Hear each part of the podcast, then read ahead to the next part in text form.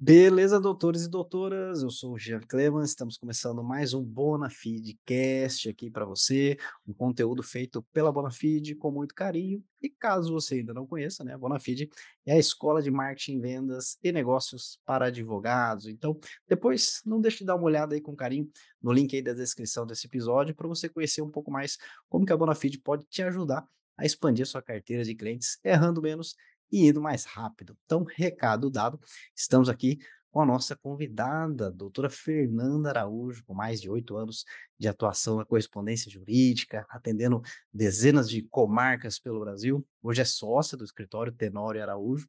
Fique à vontade, doutora, para é, se apresentar da forma que você gosta e também cumprimentar a nossa audiência para a gente começar esse bate-papo aqui.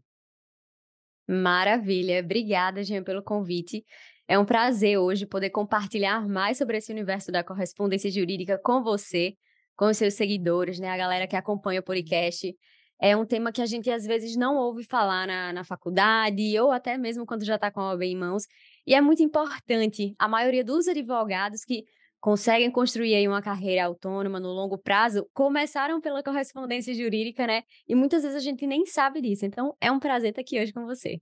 Legal, maravilha. E já gostaria de começar sabendo um pouco aí da sua trajetória na advocacia. No seu Instagram você fala muito sobre é, correspondência jurídica e, enfim, vejo que você tem muita é, paixão por esse tema e até ajudar Tenho. advogados ali a, a, a, conseguir avançar na carreira através da correspondência jurídica.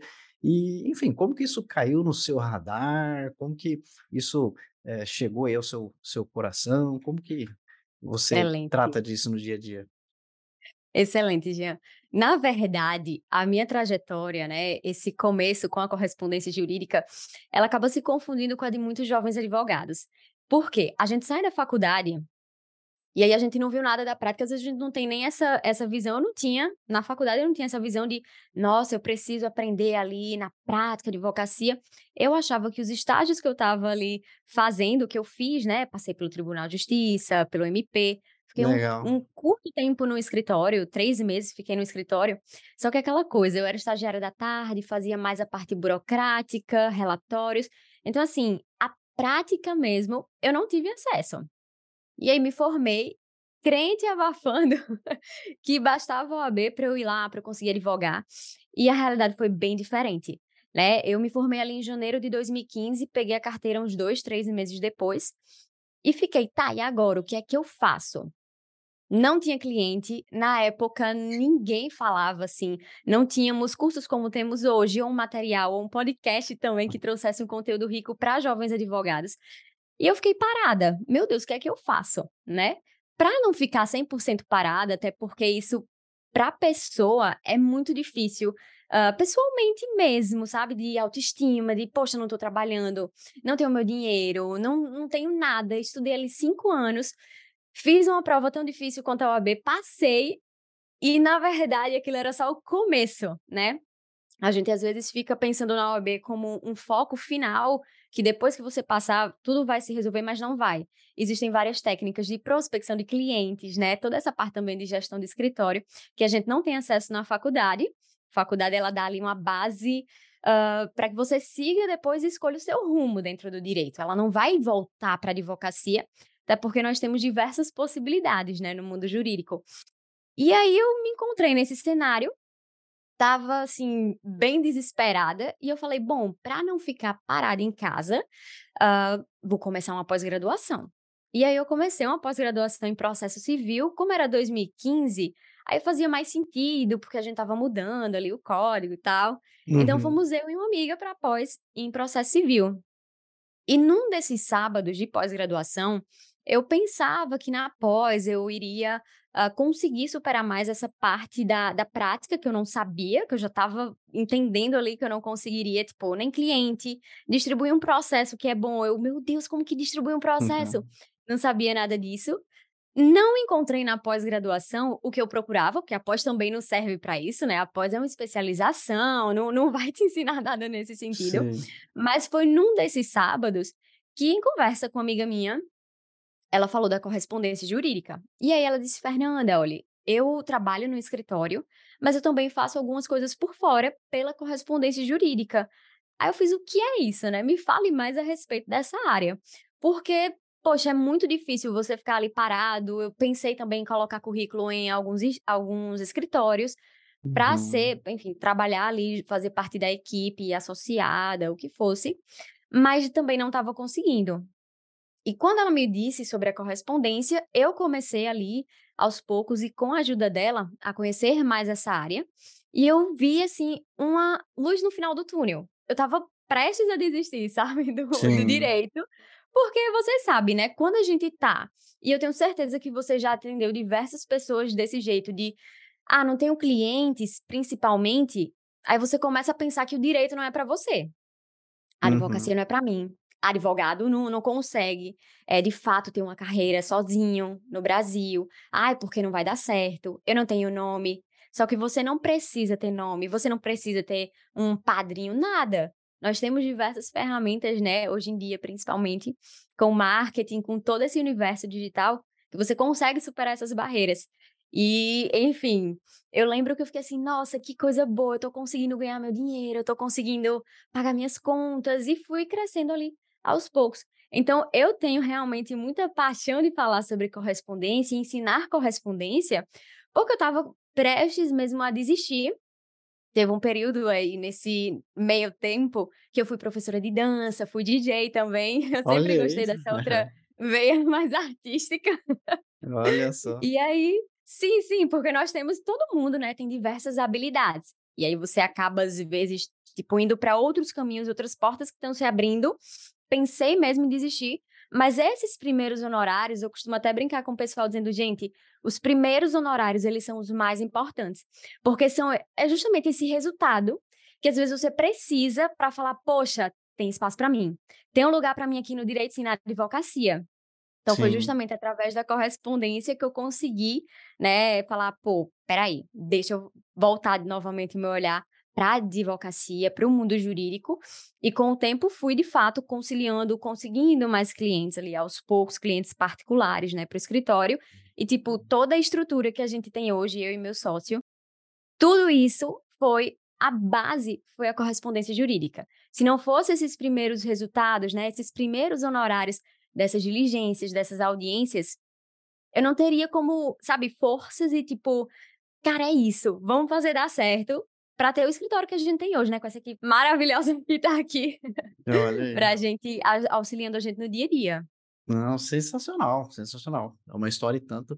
E até me corrija se eu estiver errado, você que está na linha de frente e conhece com profundidade esse o cenário, né, da correspondência jurídica, eu tive uma impressão, não sei se isso de fato aconteceu, que com a a pandemia, audiências online, aquela coisa Uhum. toda, né, de certa forma, eu tive a impressão que por um por um espaço de tempo ali diminuiu um certo tipo de demanda de de correspondentes, até, eh, Uhum. recebi e-mails de sites e plataformas que estavam anunciando fechamento, que não iam operar mais, né. Mas agora tem também voltado um posicionamento ali de alguns tribunais em até forçar atendimentos presenciais, um retorno das audiências, né.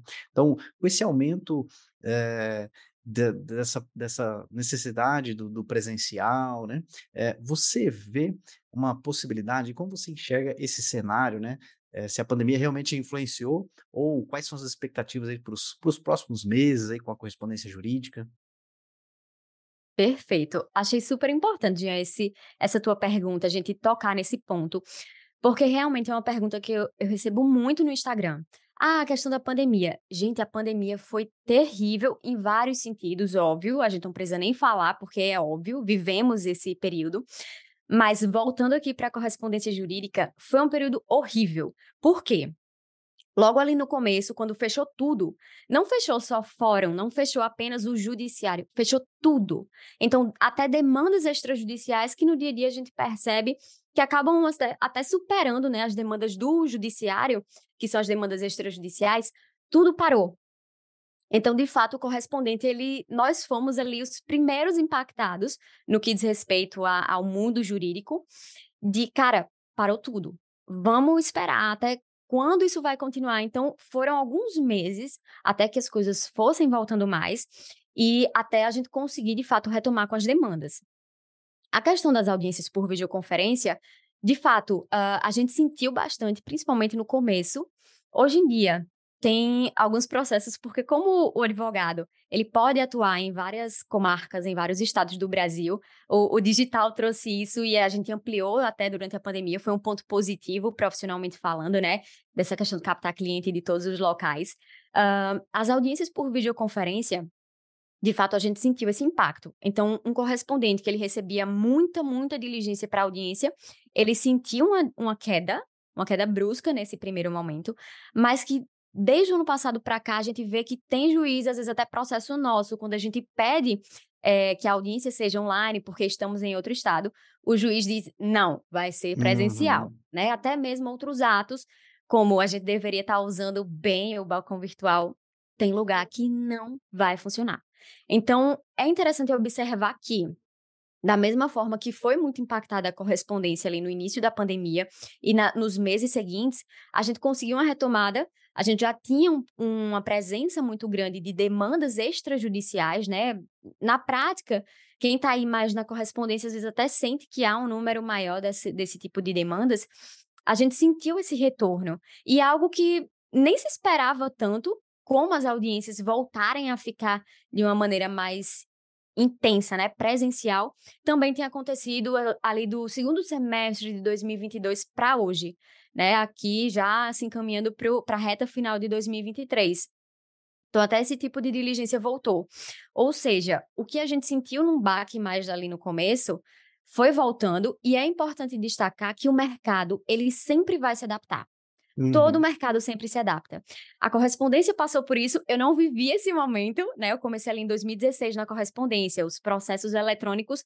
Pô, eu estagiei em 2000 e 2010 eu entrei na faculdade, 2011 eu estava estagiando numa vara de execução fiscal, onde os processos eram 100% virtuais. Então a gente tem ali a presença dos processos é, eletrônicos há basicamente uma década.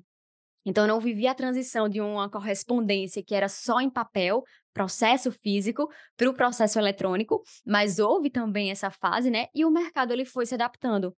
Por outro lado, depois da pandemia, a gente também observou que cada vez mais os advogados foram investindo em marketing, investindo num, numa presença digital. Então, você conseguiu expandir além da sua cidade. O que você antes ah, se limitava muito à cidade onde morava, começou a atuar em mais locais, então até esse advogado, às vezes autônomo, precisou contratar correspondente, por quê?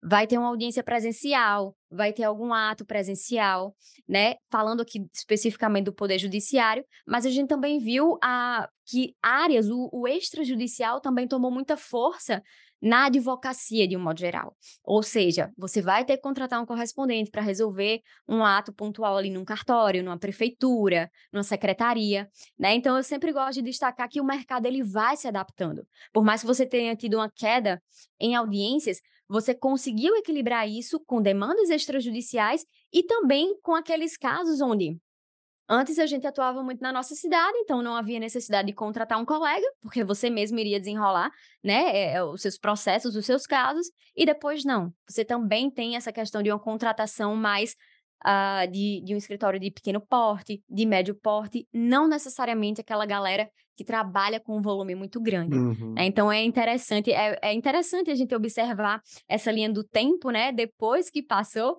de como as coisas foram mudando e o mercado se adaptando. Sim, isso é super interessante, né? Essa transformação e, e adaptação, né, do, do, do, cenário, com, principalmente com a transformação digital. É, isso. Eu também fui estagiário do Tribunal de Justiça aqui de Mato Grosso do Sul, aqui em 2006 e 2007. E aí eu peguei bem essa fase assim da digitalização dos processos. Nossa, o pessoal era resistente à mudança, você não imagina. Era.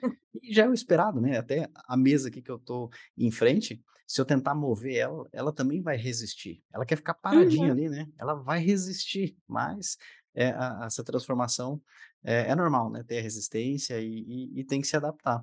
E até Perfeito. pensando nisso, né? Em, em se adaptar, em se ajustar, hoje, no cenário que a gente está vivendo, talvez alguém que está nos acompanhando e fala, poxa, isso aqui pode ser interessante para o meu momento, é, e, é, e como é que eu começo? Eu aviso quem, tem alguma plataforma que o advogado se cadastra para receber essas, uh, essas solicitações? Você indica alguma? Perfeito, perfeito, Jean.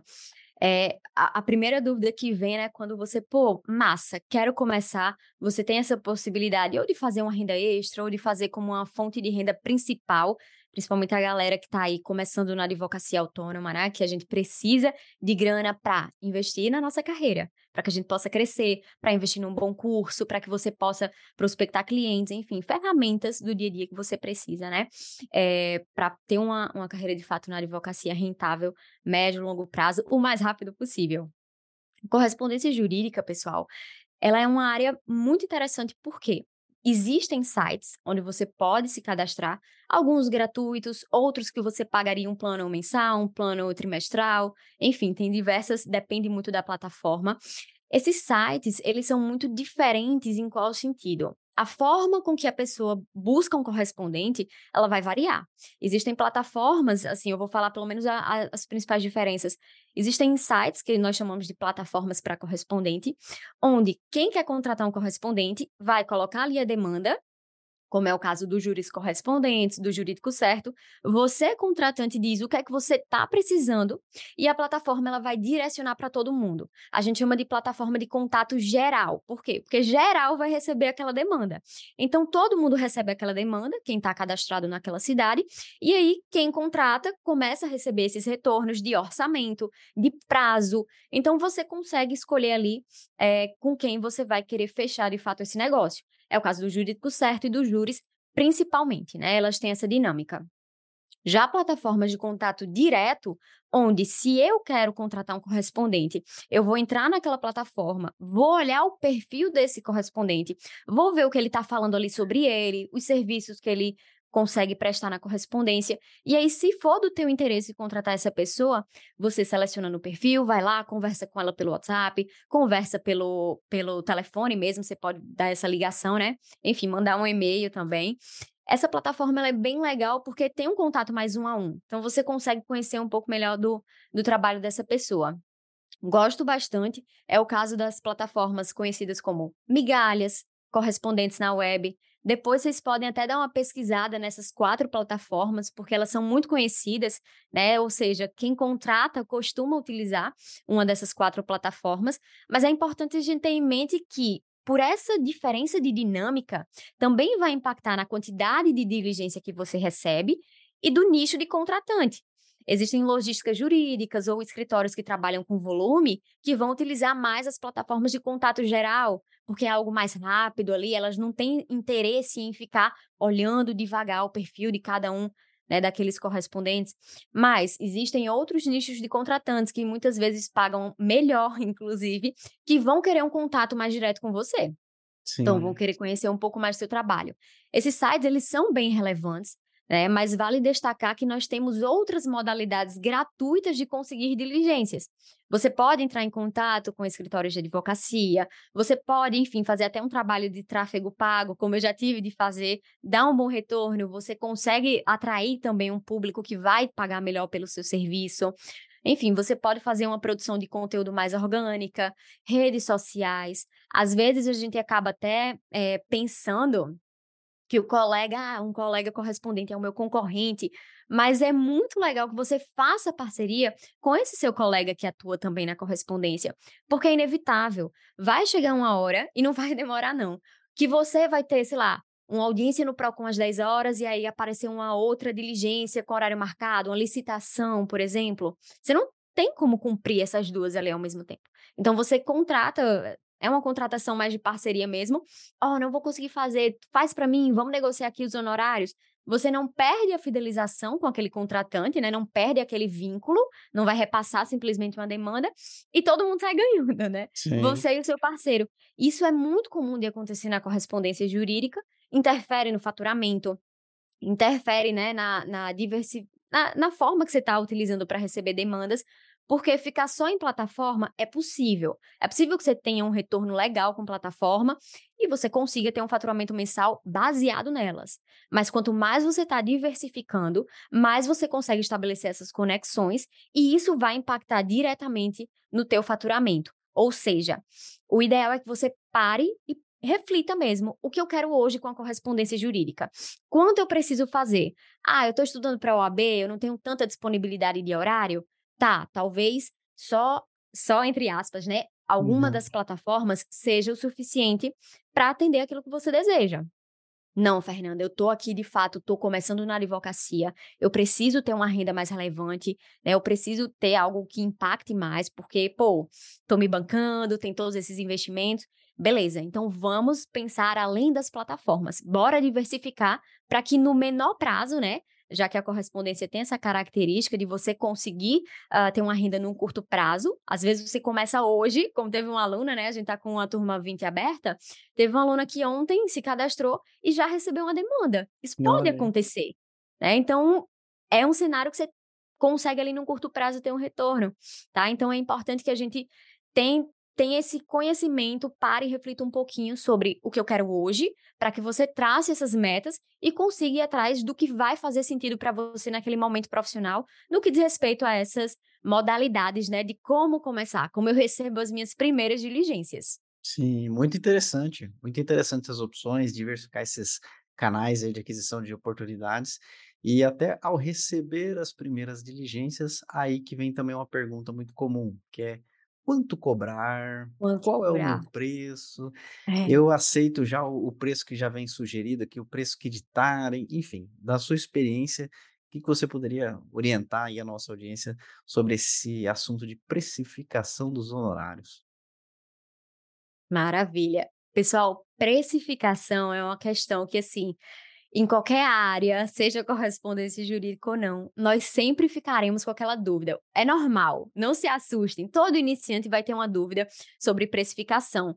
E quanto mais você estuda a respeito disso, mais confiante você fica. Casos mais diferentões que cheguem, você vai conseguir já ter aquela visão. Então, a dúvida em relação à precificação ela anda em conjunto ali com esse cenário do iniciante. Mas quanto mais você vai estudando a respeito, você vai conseguindo até construir uma linha de raciocínio para aqueles casos mais diferentões que acabem, porventura, surgindo.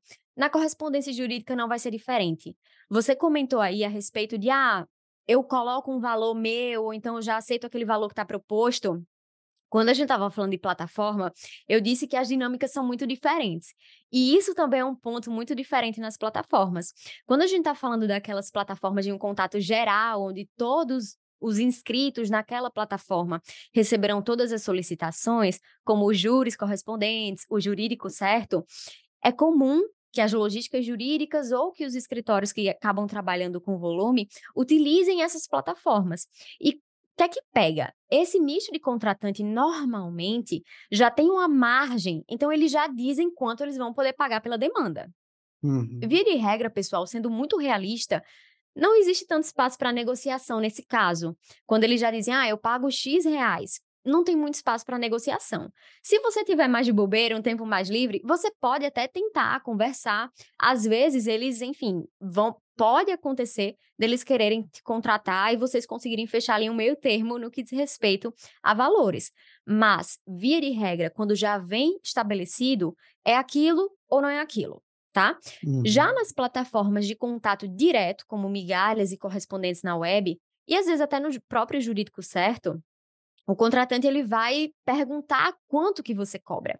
E aí eu sempre gosto de falar, ó, a precificação, ela é estudada de diversos pontos de vista. Eu tenho uma tabela que eu disponibilizo para os alunos, né, com referência de valores, Legal. mas a gente tem que entender. Primeiro, aquele ato vai ser exclusivo de advogado? Por que que isso vai impactar? Se a gente está falando de uma contratação para audiência de conciliação como advogado, o advogado ele vai ter ah, responsabilidades diferentes de uma contratação para audiência como preposto. Porque todo mundo pode ser preposto, um bacharel, estudante. O preposto ele é como se fosse a parte naquele processo, ele é o representante daquela empresa. Do mesmo jeito que a parte autora, né, tá ali com um problema e pode ir com o seu advogado, a empresa ela não tem como comparecer na audiência porque ela é uma estrutura. Então ela tem que estar Uhum. representada por alguém, que é justamente o preposto.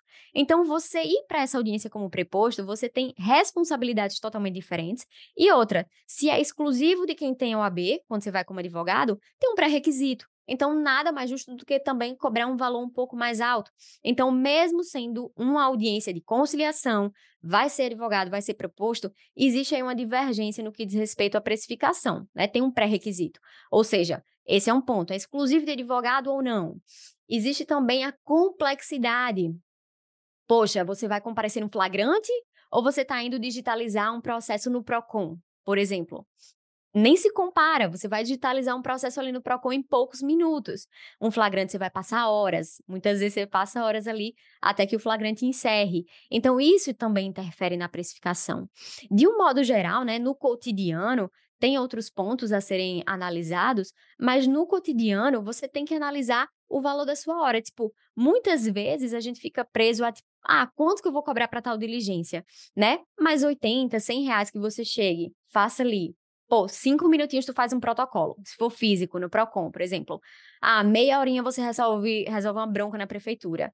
Então, não é exclusivo de advogado. Diligência mais padrão, sabe? Diligências Sim. mais comuns que todos podem realizar. Muitas vezes você vai ali, cobra 80, 100 reais, finaliza rapidinho, volta para suas atividades. Mas eu gosto sempre de destacar a importância da gente parar e analisar todo esse contexto do que vai interferir e principalmente ter também um, uma tabela que você possa utilizar para algo que fuja mais do cotidiano. Ah, advogado e preposto, quanto que eu vou cobrar, né? É uma instrução, é uma conciliação, para que você possa ter uma precificação mais assertiva e coerente com a área. Outro ponto é que, tipo, às vezes a galera não entende que determinadas tabelas, como seria um sonho que a tabela da OAB fosse bem realista para isso. Alguns estados até trazem tabela da OAB para correspondência, mas assim, a maioria a galera nem atua com correspondência e quer fazer uma tabela para correspondente jurídico, sabe? Algumas tabelas que eu verifico e não pensa que, cara, você tem que trazer um valor mínimo que seja realista com quem está começando. A tabela para correspondência, não estou falando tabela da OAB para advogado, estou falando Sim, sim. especificamente da tabela da OAB para correspondência jurídica. Pô, é uma área que a maioria de- desses atos, mais de 80%, tu pode fazer sem ser advogado. Então, como que tu traz uns honorários, sei lá, mil reais para algo que vai ser feito em cinco minutos, que você não precisaria ser advogado, você não está valorizando o correspondente jurídico, você está desvalorizando. Porque ninguém vai. Uhum. pa- não- não- o advogado talvez não esteja recebendo aquilo, entendeu? Sim, Então não faz sentido. É importante sim. destacar que uma tabela que de fato vá valorizar a área é uma tabela realista para o iniciante. Ele vai cobrar pelo menos aquilo e ele pode ir cobrando a mais. Né? E infelizmente eu não indico que ah, vai ver se no teu estado tem uma tabela da OAB para correspondência, porque muitas vezes essas tabelas são feitas por advogados que nunca atuaram na correspondência e que principalmente nem pagam aquilo quando eles precisam de um correspondente. É como se fosse um papel bonito ali na parede para falar, olha que tabela massa que tem aqui da correspondência. Só que aquilo ali é só um papel na parede, entende? Sim, Então, sim. sempre bato nessa tecla que a valorização, ela parte de uma tabela que seja justa para o iniciante. É, isso é muito importante, né, a trazer para o nosso ouvinte a questão da prática mesmo. Porque uma coisa é aquela teoria, aquela tabela da OAB lá, É, e fala, meu amigo, mas na prática, né, a, é, a teoria é outra. é, Então, até é, uma coisa que talvez pode ser é, é interessante chamar a atenção aqui dos nossos ouvintes, é, às vezes a pessoa fala, poxa, eu vou, vou fazer bem baratinho essa diligência aqui, né, tal, fiz aqui por 50 reais, 80 reais, 100 reais, né, Uhum. e aí ele vai lá e faz, realmente talvez no início não precificou muito bem, até cobrou barato mesmo, e aí o escritório fala, agora eu preciso da nota. Puxa, tem a parte da- de imposto, de tributação, né? Então até ficar atento a isso, né? Se, eh, eu não sei se é uma, uma prática comum na diligência sempre exigir a nota, ou às vezes sim, às vezes não, mas tem que considerar essa Sempre não. possibilidade. né? É, varia. Exato, tem que considerar, com certeza, com certeza. É, porque às vezes você coloca um valor baixo ali e tal, aí, sei lá, 20 e tantos por cento aí numa É, nota fiscal na é, prefeitura, e aí já, poxa, aí já, aí desanima mais, né? Aí desanima mais. Então tem que exato, tem que ficar essa, ligado nessas questões. essa Com margem. certeza, Maravilha. com Bom, certeza.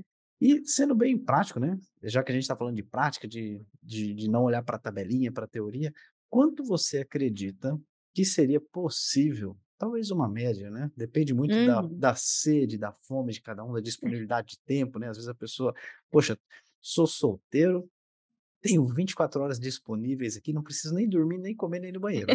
Eu vou trabalhar o máximo tem tem essas exceções, né, mas tentando talvez puxar uma média, um parâmetro, uma coisa que costuma ser comum, né. Uhum. Quanto será que talvez seria possível, talvez tirar por mês, por semana, né, na na correspondência jurídica, tem algum algum número prático? Perfeito, Jean, perfeito. Essa questão, né, todo mundo na hora de começar fica com aque com aquele receio: "Será que eu vou conseguir? Será que vai dar certo?" E eu sempre, todos os dias, eu posto lá no no meu Instagram, os alunos fazendo diligência e postando lá o o quanto que ganharam, né. Gente, é muito possível. Você pode fazer mesmo no início, às vezes num primeiro mês, e sem utilizar todas as estratégias de receber demandas, né. "Ah, eu conciliei com, hã, sei lá, com a minha faculdade ou com alguma outra atividade". Muitos alunos, a maioria de um modo geral, quando coloca em prática pelo menos as primeiras estratégias, consegue ter um faturamento ali de 1.500, R$2.000. Ontem, um aluno meu, Alessandro, ele colocou no grupo o print, eh, que ele fez esse mês agora, R$5.000 e, tipo, super feliz, porque ele tá conseguindo fazer essas demandas, ele é advogado iniciante. Então, assim, sempre vão ter alunos quando estão mais o que você falou, né: "Cara, esse é o meu momento de fazer, eu preciso fazer, eu preciso vou me dedicar aqui meu dia pra fazer essa grana, levantar essa grana". E Alessandro é um desses alunos, ele me mandando o print: "Ó, esse mês até agora eu fiz R$5.000, tenho mais 12 audiências já marcadas pra semana que vem, tenho tantas diligências, enfim, do dos contratantes fidelizados". Tem uma outra aluna minha, Ramide, ela é de Manaus, Alessandro ele é mineiro. Ramide, ela, poxa, eh, eu acho genial a história dela, porque ela é muito fazedora mesmo, sabe. E ela no primeiro ano como advogada, ela me conheceu na transição, né, OAB, advocacia. No primeiro ano, ela teve resultados muito expressivos. Teve um mês que ela fez R$8.000, teve outro mês que ela fez R$13.000. Então, assim, gente, é importante destacar que esteja você começando, fazendo ali as suas diligências, basicamente um feijão com arroz, sabe, "Ó, vou fazer um feijão com arroz", não tenho disponibilidade de tempo pra utilizar todas as estratégias, então, às vezes você fica mais com plataformas, alguma que se adapte mais, parcerias, isso conta muito no faturamento também. Minhas parcerias aqui, você pode fazer uma média mensal de R$1.500, R$2.000, mas você também pode ter esses resultados mais fora da curva, quando você tem mais disponibilidade de tempo e disponibilidade mesmo de investir em conhecimento. "Espera, como que eu posso diversificar a fundo? Como que eu posso ir atrás dessas demandas? Conseguir, eh, fazer esse network, enfim, fazer toda essa troca com pessoas aqui até da minha cidade ou de outros estados". Então eu costumo dizer que você precisa ter em mente seus objetivos de curto prazo, o que você pretende financeiramente, o que você pretende também de aprendizado. "Poxa, eu quero fazer tudo, eu quero o que aparecer, tipo, de um flagrante até uma licitação, até o que chegar eu tô fazendo, eu vou aprender e vou fazer". É adaptar a sua rotina. E aí você consegue adaptar e ver: "Poxa, o que faz sentido pra mim nesse momento de de faturamento", né. A gente não podemos negar que o faturamento é importante em qualquer fase da vida, porque nossas contas não são pagas com beijos e abraços, a gente precisa se esforçar bastante, e quem almeja o crescimento tem que planejar mais ainda. Sim, e até achei super interessante que você comentou, doutora Fernanda, que lógico, tem ali a possibilidade de você tirar seus 2, 3.000 resultados já mais que se destacam, chamam atenção, né, 5, 8, treze mil reais por mês, né. E nesses cenários, né, eh, que que me chama atenção? Em alguns casos, o advogado precisa de muito tempo, falta tempo, e e às vezes falta recurso também pra pra ter algum parceiro ou às vezes até mesmo um estagiário, fala: "Poxa, se tivesse um estagiário que pudesse me ajudar aqui". Só que uma coisa que me chamou atenção, nem tinha nem não é nem uma uma pergunta da nossa pauta, mas me chamou muita atenção aqui, é se esses números de demandas, né, às vezes demandas que nem precisam de OAB. Talvez se eu tiver um Isso. às vezes até um estagiário que possa fazer isso aí, talvez o que eu vou receber, né, por por essa correspondência, pago o estagiário e ainda sobra, e aí quando ele volta para o meu escritório, ele ainda me ajuda mais um pouco. Então pode ser até uma oportunidade pra eu acrescentar alguém na minha equipe, e a própria diligência ali já vai Até a paga Já sozinho até esse esse estagiário, né? Já se paga, Jean, com certeza já se paga. Isso daí é é uma outra etapa que eu também converso muito com os alunos no curso, né, de tipo: "Cara, você não precisa você consegue tudo você vai conseguir adaptar à sua realidade". Eu tenho uma aluna CLT que conseguem faturar bem com a correspondência jurídica, porque elas possuem parceiros para realizar essas demandas. Ah, a correspondência, gente, é um mundo. Quando você vai estudar a fundo, você vê que é muito além de uma pessoa que tá ali fazendo uma diligência, você tem como de fato empreender na área, né.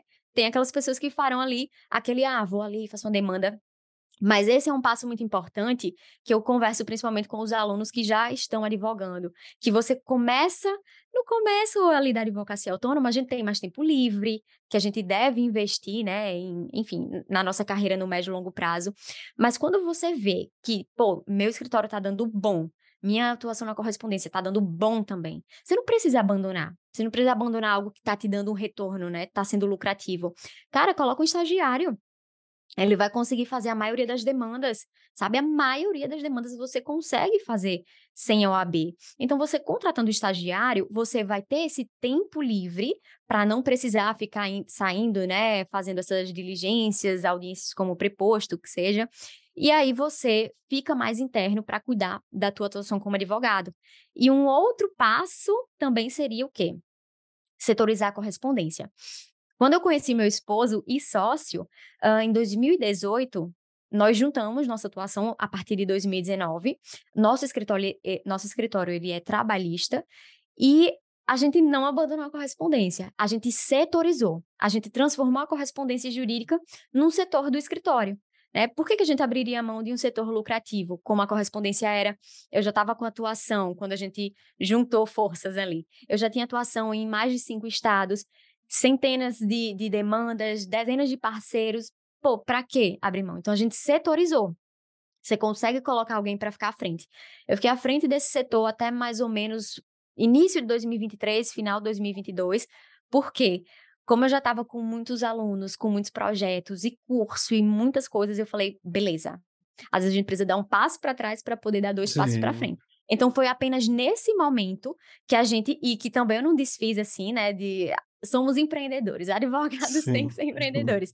Eu fiz o quê? Eu vendi a minha carteira de clientes para uma outra advogada, que já conhecia, já era uma grande parceira minha, vendi minha carteira de clientes para ela, porque eu já não estava mais conseguindo dar conta de resolver tudo, mesmo com pessoas me auxiliando, hã, de cuidar e ter sempre aquela mesma qualidade. Eu disse: "Opa, antes que qualquer coisa aconteça, vamos vender essa carteira de clientes, para que eu possa, né, agora me dedicar de fato aqui a essa questão do dos alunos, do nosso escritório também, da nossa equipe".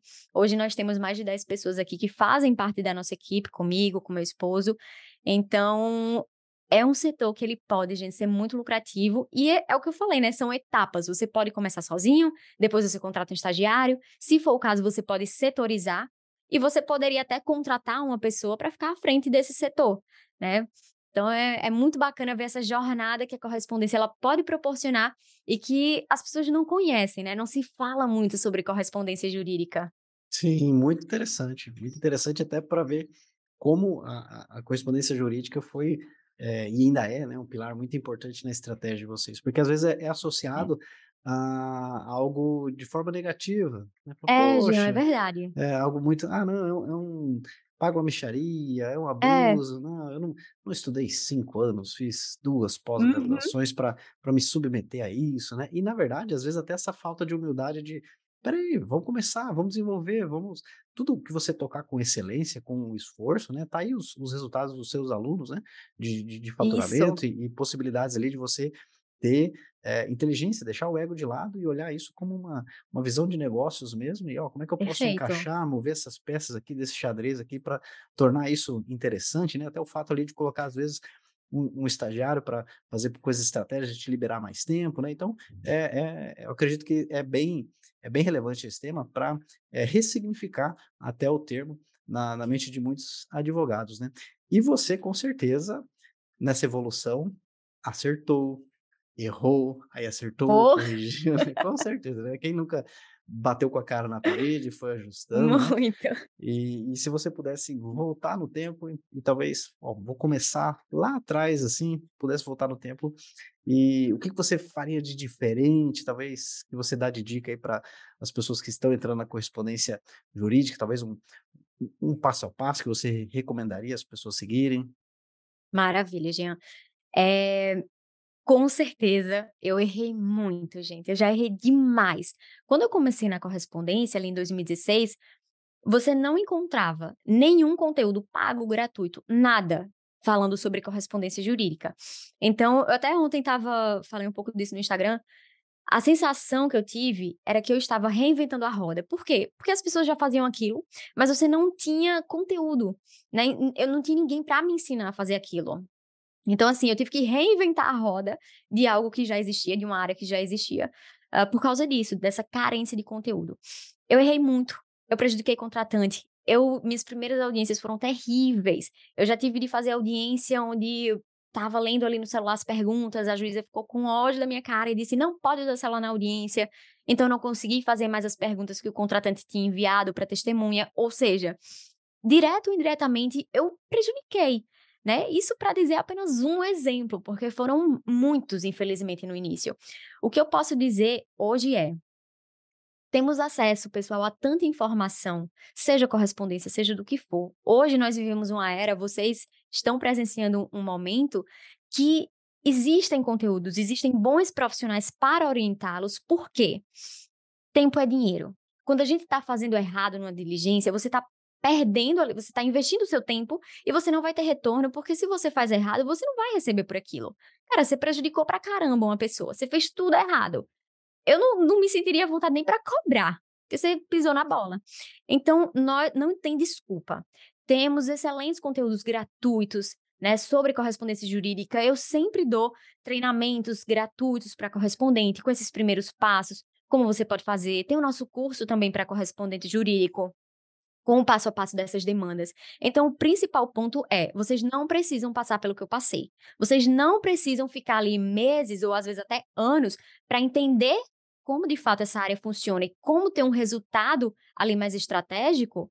Vocês não vão precisar passar por isso. Cara, estude, pegue o, as ferramentas que você tem hoje, seja gratuito, seja se puder fazer um pago, mas faça, invista no seu profissionalismo, porque o mercado da correspondência da advocacia, ele tá cheio de pessoas que vão que reclamar, se queixar, porque tentaram de qualquer jeito, né, sem investir um mínimo às vezes de uma hora, achando que a faculdade é suficiente e não é. Nem para uhum. correspondência, nem para advocacia.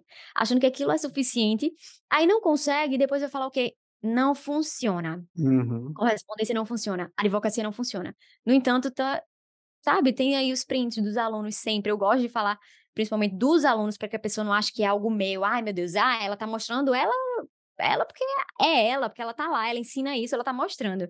De forma alguma. Eu gosto de mostrar esses resultados de quem aprendeu comigo, né? E não ah, algo que eu passei ou que eu passo, sabe? Então é muito possível, mas esses erros que eu cometi foram porque não tínhamos nada ensinando a respeito, tá? Então, se você quer ter de fato algo diferenciado, uma atuação diferenciada na correspondência, se prepara, estuda para aquilo. Eu achei interessante que você levantou esse ponto, né, Jean, do, ah, às vezes você vai procurar na internet a respeito, muita gente falando mal, ah, porque paga pouco, ah, por, porque isso e aquilo. Isso é um absurdo. Teve uma pessoa que mandou um comentário essa semana, eu disse assim, gente, não é possível. Ela estava reclamando, dizendo, vai ser um absurdo, uma área que pode, tipo, você fazer muita coisa sem ser advogado, isso acaba sendo ruim para a profissão do advogado. E eu fiquei, de onde é que essa pessoa tirou isso, minha gente? O que é que tem a ver? Então, às vezes, as pessoas, por desconhecimento, acabam achando que paga pouco, mas se você for parar para analisar, você fazendo, sério, gente, muitas diligências você faz rapidinho. Se você chegar ali para fazer um protocolo numa prefeitura, pegar informações de uma prefeitura que seja, se você cobrar 100 reais, cara, bota no papel o valor da tua hora, o tanto de uhum. coisa que tu vai uhum. poder fazer no resto do teu dia, do teu mês. E às vezes, esse mesmo advogado que diz, eu não vou me submeter a isso, entra no escritório, onde ele vai receber, às vezes, uma, um, salário base, né, de R$ 1.500, aí tu vê o valor da hora dele, Sim. sabe? Então, é, é algo também cultural, e eu vejo que é muita falta de informação. Não existe certo ou errado. Ah, tem que ir para um escritório. Ah, tem que ser correspondente. Mas não dá para você sair falando besteira de falar, pô, ah, uma micharia. Cara, não é bem assim. Né? Não é dessa forma. Você pode, de fato, ter algo lucrativo, profissional que cobra pouco, ou que alguém que está pagando pouco, vai ter na correspondência, vai ter na advocacia. Porque todo mundo conhece algum caso de um colega que, meu Deus, o que você cobraria 10 mil reais, tem gente cobrando 500, Uhum. né? Sempre vai ter em todo o mercado. Então você também precisa ter essa maturidade profissional de que não dá para fechar tudo, que existe público para todo mundo, existe demanda para todo mundo, mas que isso não é empecilho e tipo abrir mesmo a mente de o que faz sentido para mim agora. Esse valor de hora faz sentido para mim, para minha rotina, né? Eu acho que quanto mais a gente conversa sobre correspondência, mais divulga, mais tá ali de fato fazendo o mercado entender como ter uma atuação mais estratégica, isso vai fazer diferença e com o tempo que pare, né, esse pensamento de, ah, que vai pagar pouco, que isso e aquilo, e a gente transformar, como você falou, né, ressignificar quando a gente está falando de, de, correspondência jurídica.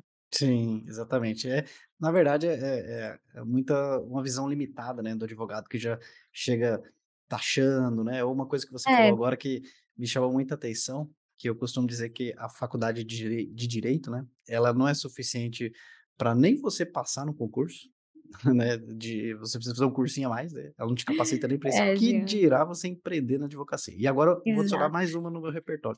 Nem para correspondência jurídica, é. você já está habilitado ali, né? Então, é, eu achei é muito interessante que você com tantos erros, acertos, ajustes, né? Você conseguiu desenvolver um método. E o método Isso. é um caminho para você atingir uma meta, né? É um caminho Exato. que você consegue aplicar ali, replicar e atingir um número, né? E você fala muito sobre a correspondência jurídica aí no seu Instagram. Hoje você tem algum curso, alguma mentoria, alguma forma de ajudar os outros advogados que têm interesse em errar menos na, uhum. quando a, o assunto é correspondência jurídica? Maravilha. Tenho sim, Jean. Temos um curso voltado para correspondente jurídico, chama Diário Correspondente. Nós trabalhamos com turmas, porque eu sempre faço um acompanhamento mais próximo dos alunos no grupo do WhatsApp de cada turma. Então, além de tem o curso onde é ensinado passo a passo, como você falou, a estratégia que você precisa para ter resultado no menor prazo possível e com a melhor, algo que seja sustentável, né? Não, ah, faz uma diligência, erra, não vai fidelizar com aquele contratante. Então, volta, focando mesmo para que seja algo exponencial com o passar do tempo, né?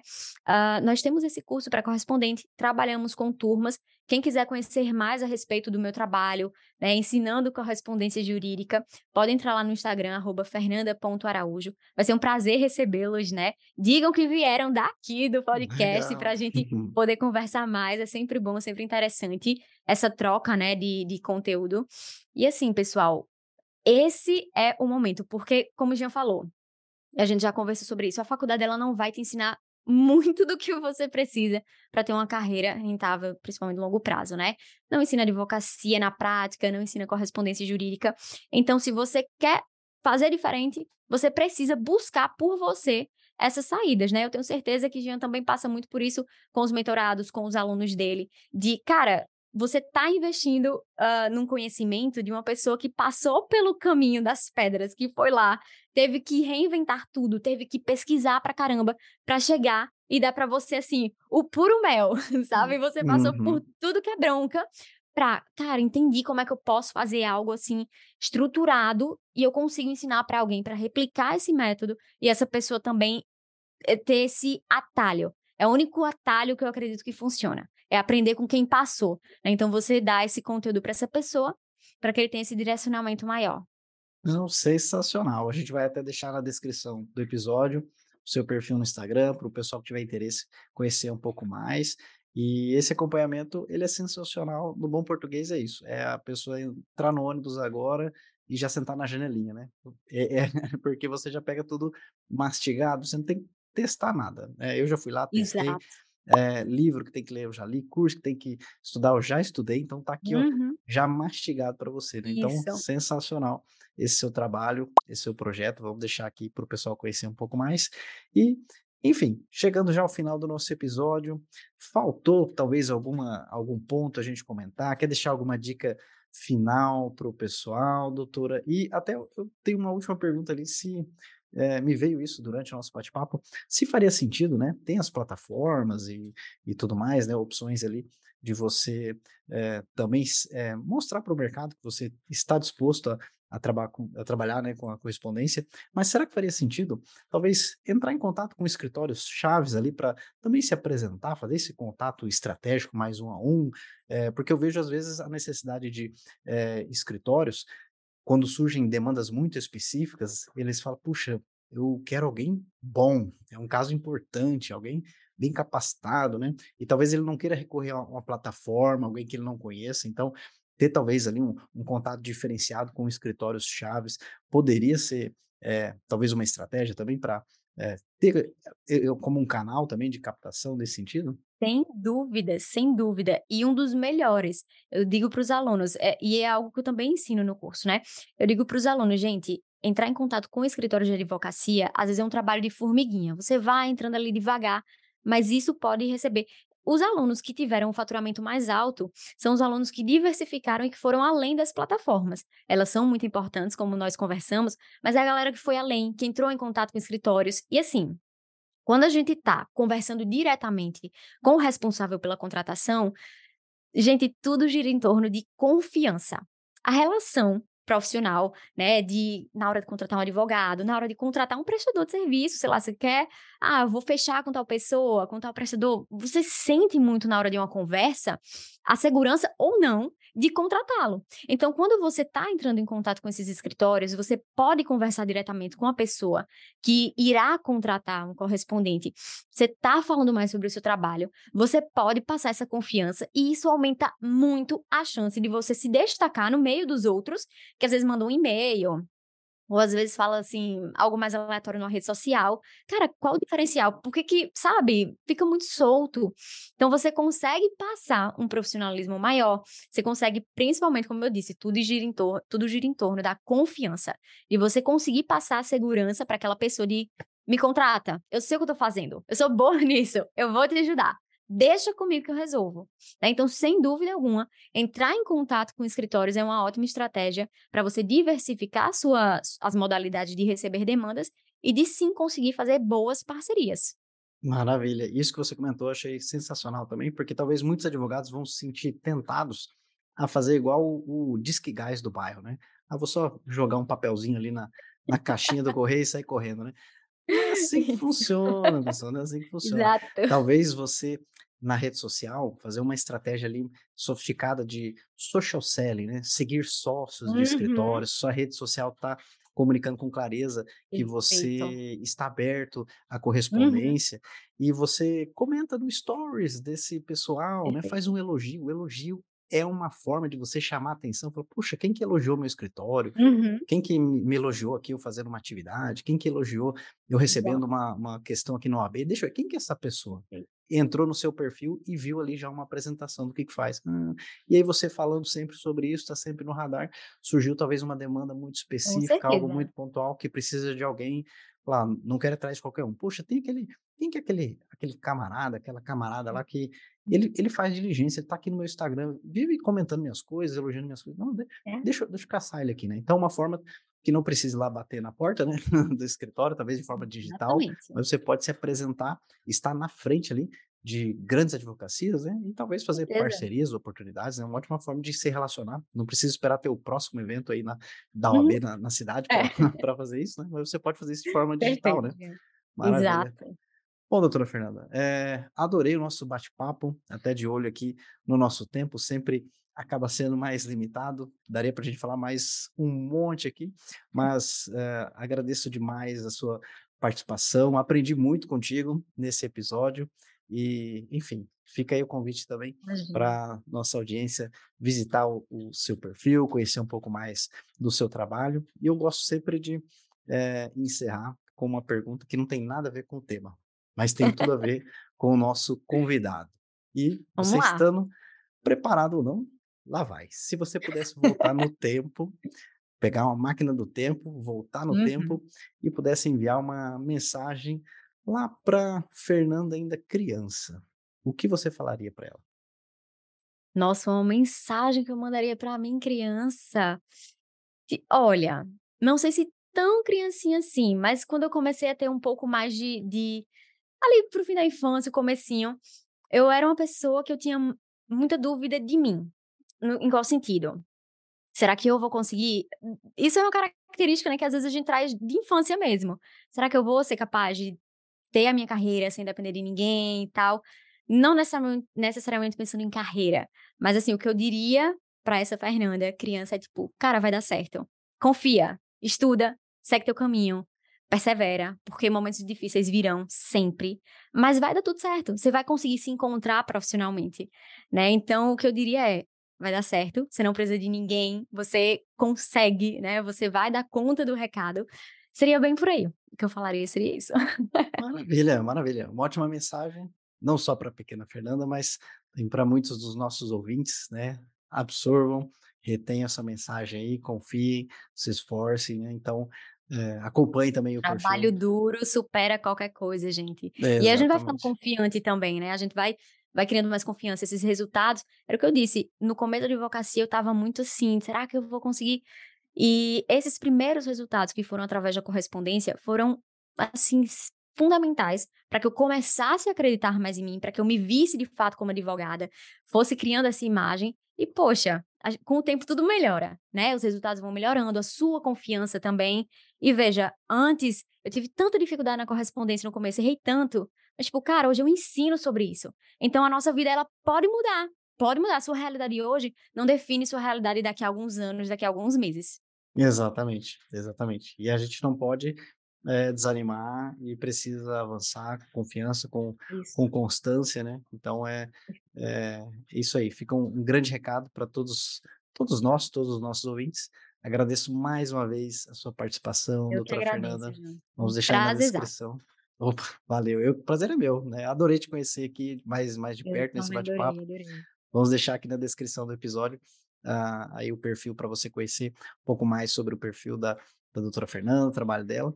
E também fica aí o último convite para você que quer ter uma presença competitiva nas buscas da internet, não quer mais desperdiçar tempo e dinheiro ali com estratégias que não Uhum. funcionam, estão andando em círculo aí, está só dependendo às vezes de indicação de clientes aí na sua advocacia, quer expandir a sua carteira de clientes de forma constante, de forma previsível, então não deixe de visitar também o link na descrição desse episódio e ver como que a Bonafide pode te ajudar nisso através dos nossos treinamentos e mentorias. Então, agradeço a sua atenção, a sua audiência e até o próximo episódio. Valeu! E esse conteúdo foi legal para você? Então seja legal com o conteúdo, dê um joinha, marque como gostei, faz um comentário, envia para um colega, assim você ajuda que esse conteúdo chegue a mais pessoas e aí nós conseguimos criar cada vez mais e melhores conteúdos para você. Eu conto com a sua ajuda, combinado? Um grande abraço e até o próximo episódio.